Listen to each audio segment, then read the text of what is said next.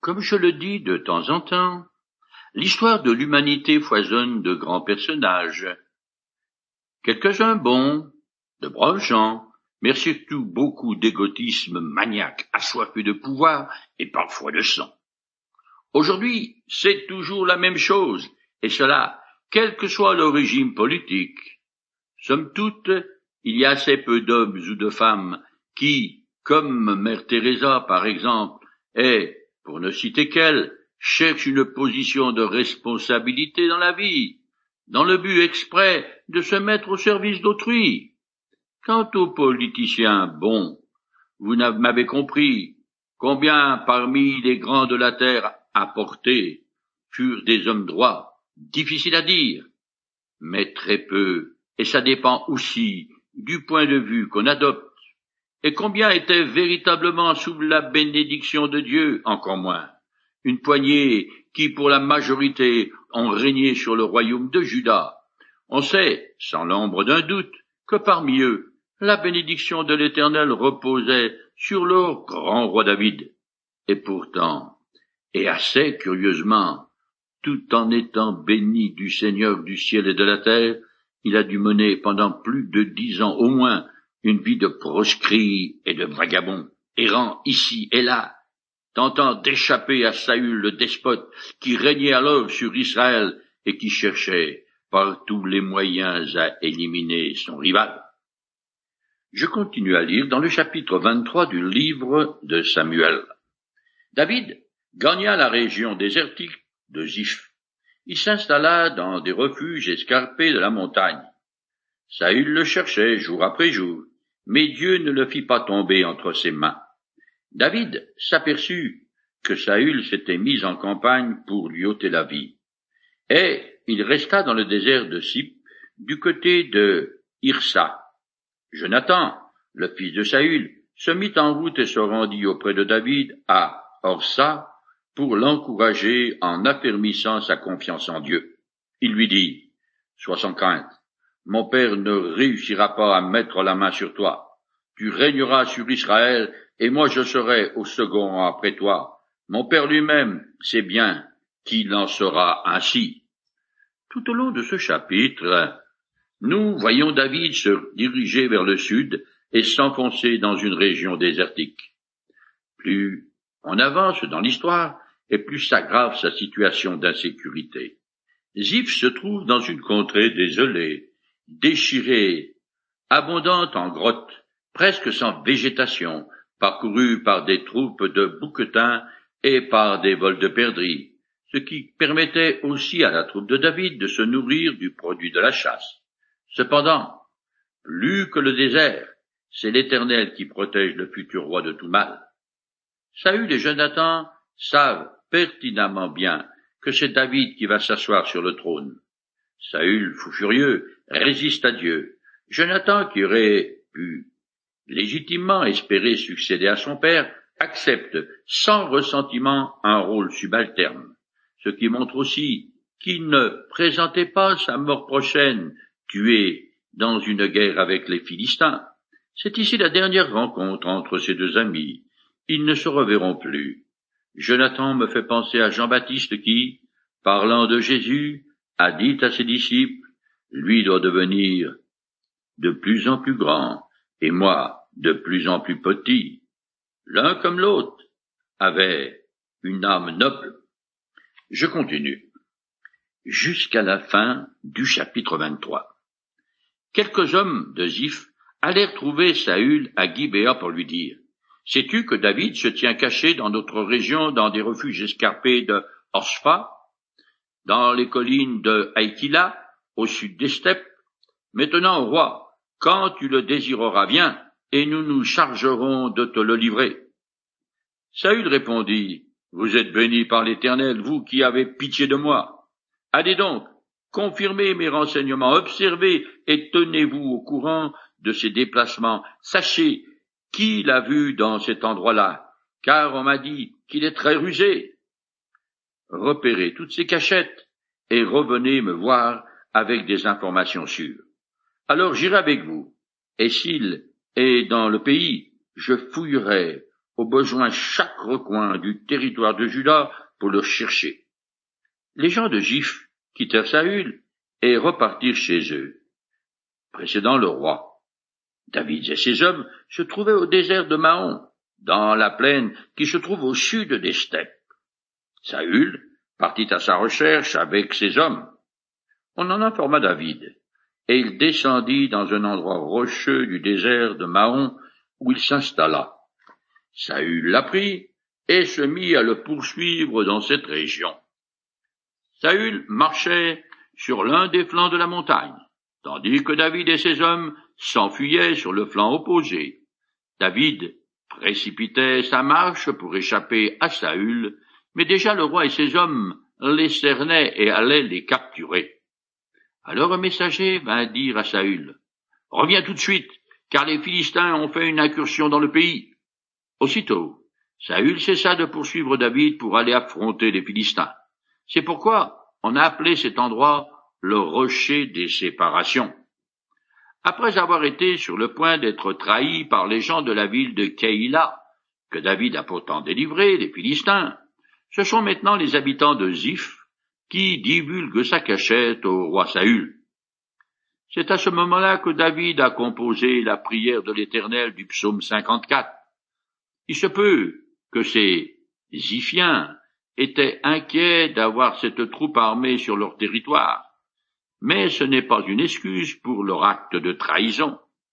David se trouve chez eux, c'est-à-dire dans la plaine l'Araba, où coule le Jourdain et où se trouve la mer morte.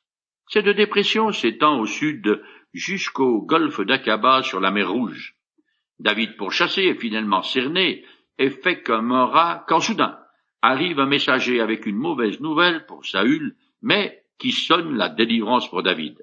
Cette incursion des Philistins ne pouvait pas mieux tomber, et c'est une nouvelle preuve de la protection divine dont jouit David, alors que les nombreux dangers rencontrés au cours de son errance auraient dû, en toute logique, entraîner sa perte.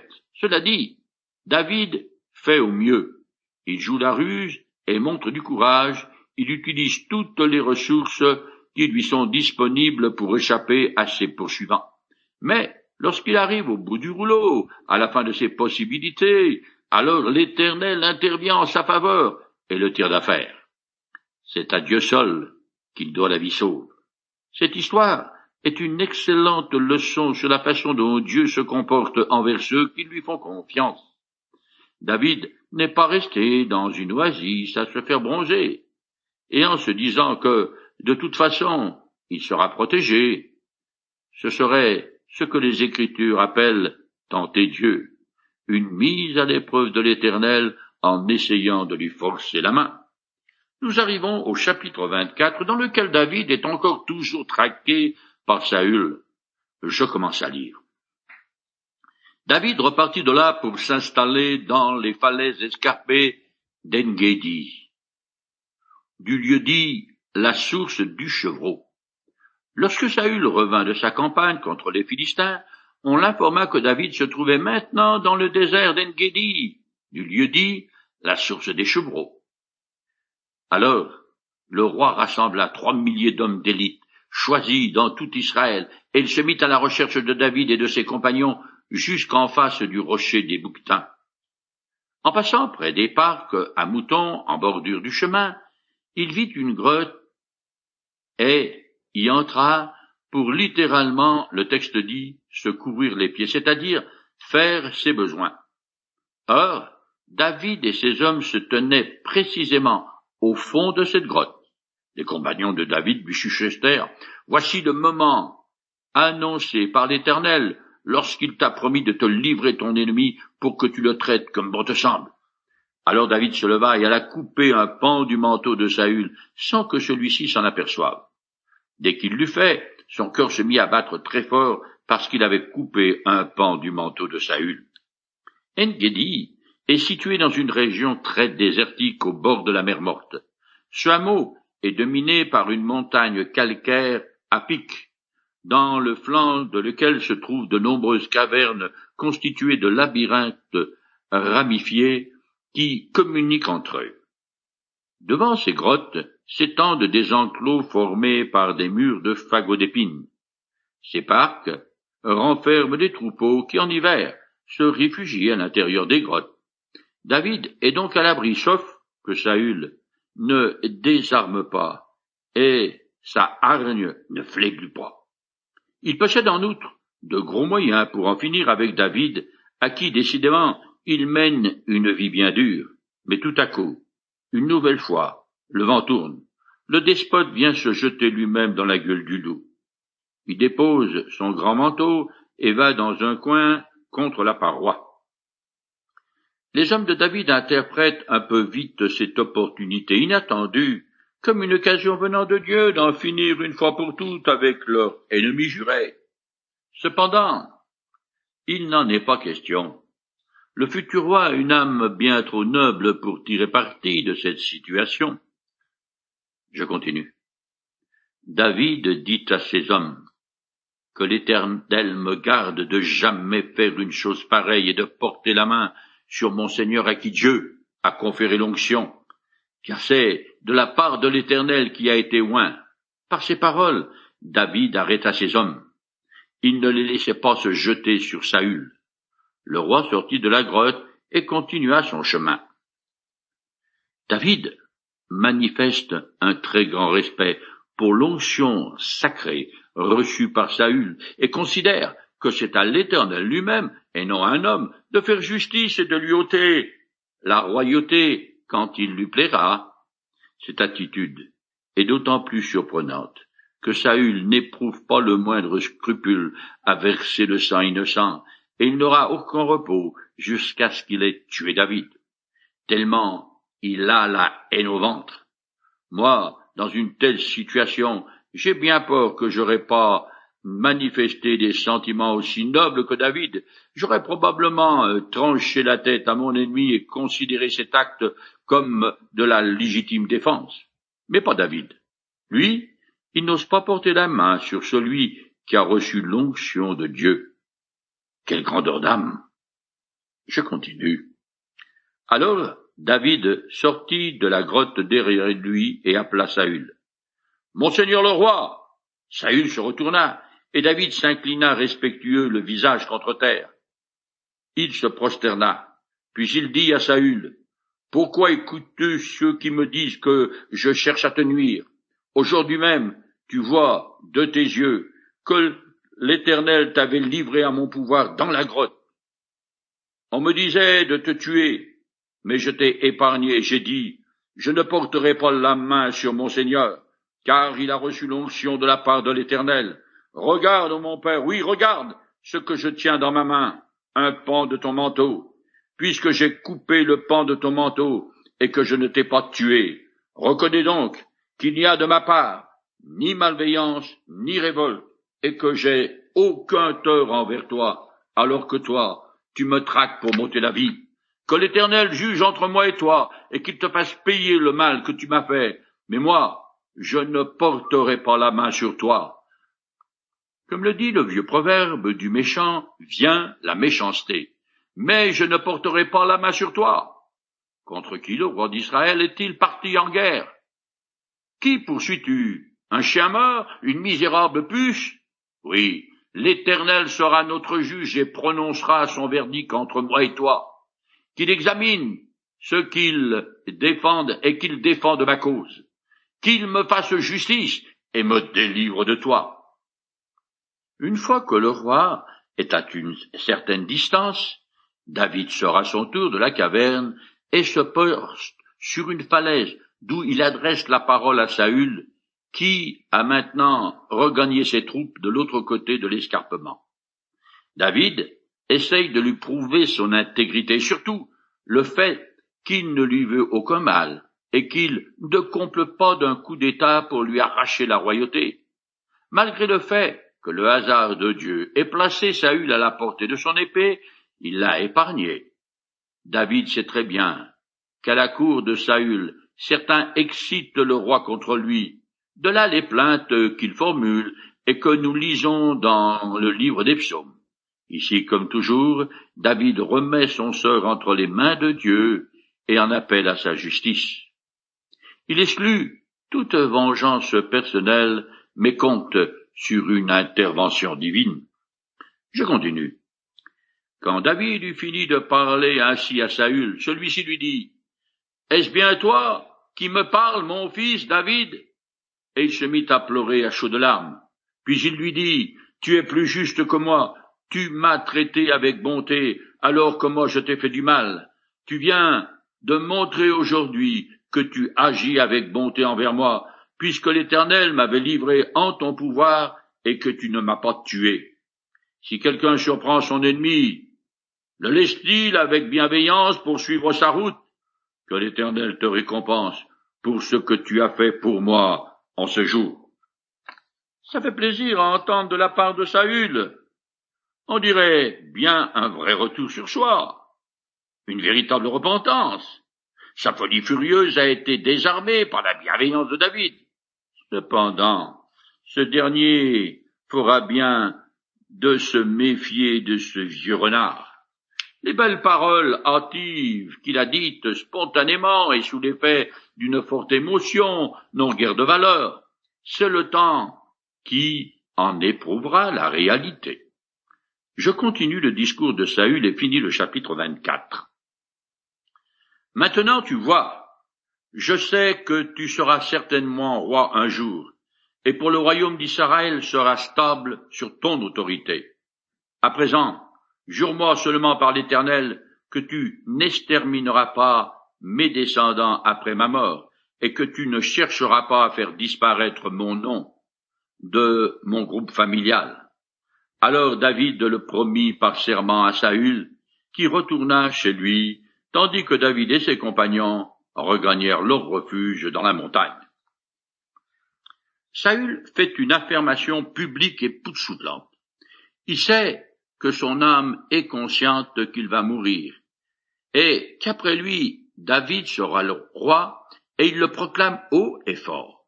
Alors il demande une faveur, que le nouveau souverain fasse table rase et épargne ses descendants. Il sait aussi que David tiendra parole. Après cette communication amicale, ou presque, tout le monde rentre chez soi. En fait, pas vraiment, puisque David instruit par l'expérience, ne retourne ni au palais, ni dans sa maison. Il ne se fie pas aux remords de Saül et préfère pour l'instant rester par moi et par vous. Nous arrivons au chapitre 25 qui a tous les éléments nécessaires pour faire un bon film d'action avec suspense et romance. Je commence à le lire. À cette époque, Samuel mourut et tout Israël se rassembla pour célébrer son deuil.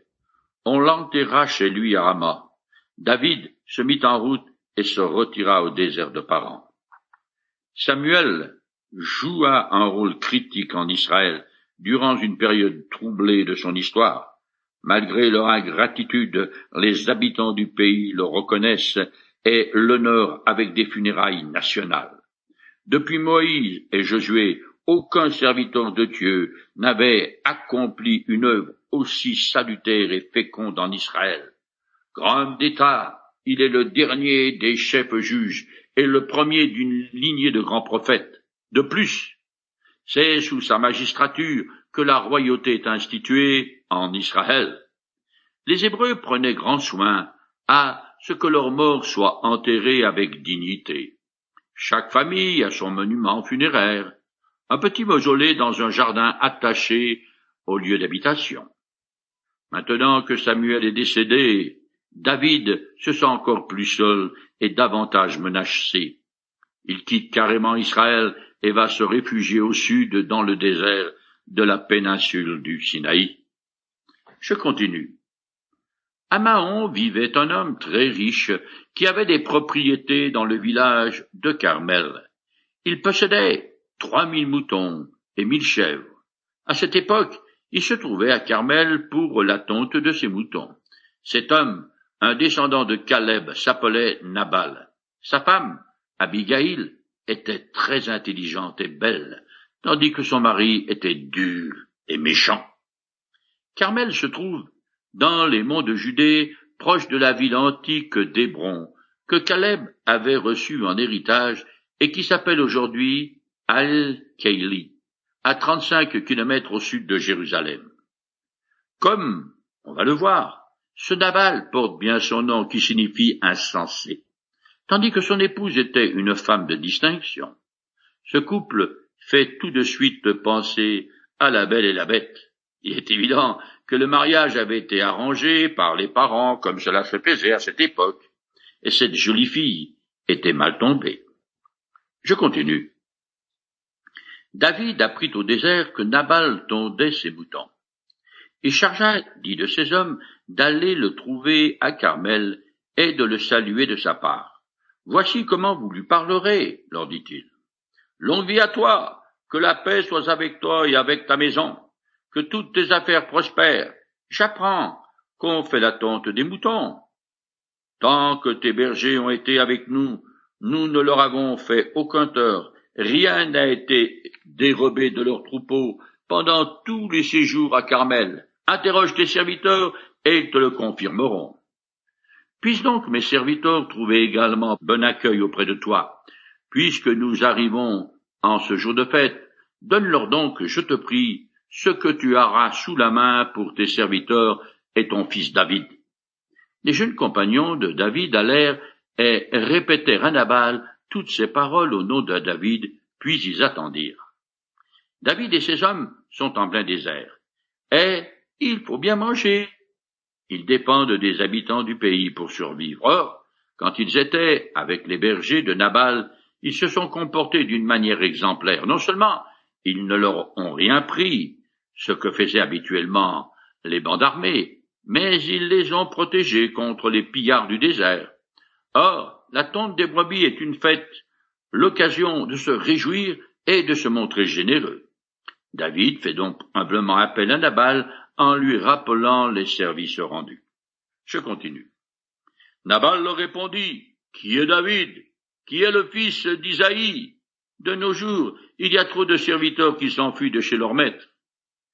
Et vous croyez que je vais prendre de mon pain, de mon eau et de ma viande, que j'ai fait débiter pour mes tondeurs, pour les donner à des gens venus je ne sais où? Les serviteurs de David repartirent et rentrèrent. Ils rapportèrent intégralement à David la réponse de Nabal. Alors David ordonna à ses hommes que chacun prenne son épée, et chacun mit son épée à la ceinture. David aussi ceignit la sienne et partit avec environ quatre cents hommes, laissant les deux cents autres pour garder les affaires. La troupe de David augmente sans cesse, et pourtant leur vie est rude. Ce récit montre que les grands propriétaires ont des sentiments mitigés envers lui. Mais exercer l'hospitalité envers six cents hommes est une affaire plutôt coûteuse. Cela dit, dans la culture de l'époque, le refus de Nabal est un manquement grave aux règles de l'hospitalité et un affront cinglant pour qui ont fait à David. Une très mauvaise manœuvre. En plus, il parle de lui comme on le ferait d'un esclave en fuite, une très mauvaise idée. Nabal, dont le nom signifie fou obstiné, est franchement stupide. Il vient de commettre l'irréparable et de signer son arrêt de mort en lettres capitales. De nos jours, beaucoup de gens sont assassinés parce qu'ils ne veulent pas lâcher leur portefeuille à un bandit armé. Ça aussi, c'est stupide dans les endroits dangereux. Ayez donc toujours sur vous une liasse de petits billets de banque, afin de les jeter aux pieds d'un agresseur éventuel avant de vous enfuir à toutes jambes, dans la direction opposée.